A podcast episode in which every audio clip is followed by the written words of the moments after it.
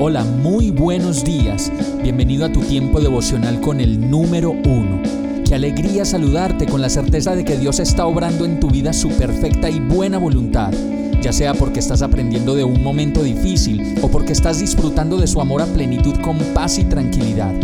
Llegó la hora de tomar tu Biblia, pues de seguro Dios te va a hablar, te va a reconfortar y lo mejor de todo, te va a dar las respuestas que estabas buscando. ¿Qué esperas? Vamos, súbete de una vez en este pequeño pero eterno vuelo devocional con destino al cielo.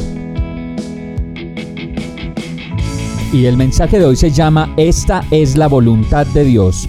Romanos 12.2 dice, no se amolden al mundo actual, sino sean transformados mediante la renovación de su mente.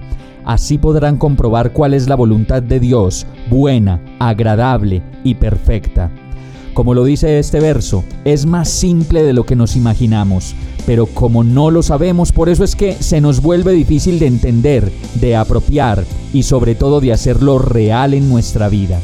La primera tarea es no amoldarnos al mundo actual y la verdad es que lo que andamos haciendo todos todo el tiempo es amoldándonos a las redes sociales, a la moda, a la economía, al consumismo y a todas esas cosas que el mundo nos está proponiendo que hagamos, menos a la voluntad de Dios. En segundo lugar, dice el verso que lo que tenemos que hacer es cambiar el modo de pensar y renovar nuestra mente pero la verdad es que no vamos a encontrar mentes renovadas en personas que solo ven pornografía o películas violentas o cosas que nos llenan de contradicción y desdicha. No, no lo vamos a lograr de esa manera. La palabra dice que la mejor manera de renovar nuestra mente es llenándola de lo bueno, de lo amable, de lo puro, de lo digno de admiración. Y eso es de la palabra de Dios que nos alienta, nos enseña, nos da reposo y descanso y sobre todo nos anima en medio de las situaciones difíciles que podemos estar viviendo. Y si llenamos nuestra mente con la palabra de Dios, ahí vamos a poder entender cuál es la voluntad de Dios. Si usted quiere saber cuál es la voluntad de Dios, solo búsquela en la Biblia, en su palabra, y encontrará que todo el tiempo esa voluntad de Dios para su vida es como lo dice el verso, buena, perfecta y agradable. Vamos a orar. Amado Dios, cuánto te necesito y te amo.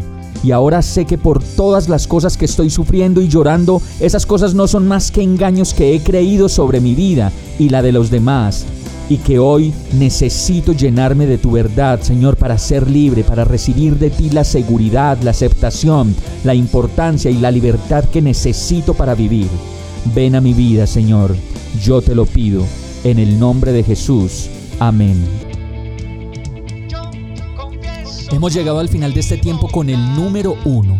No te detengas, sigue meditando durante todo tu día en Dios, descansa en Él, suelta los remos y déjate llevar por el viento suave y apacible de su Santo Espíritu.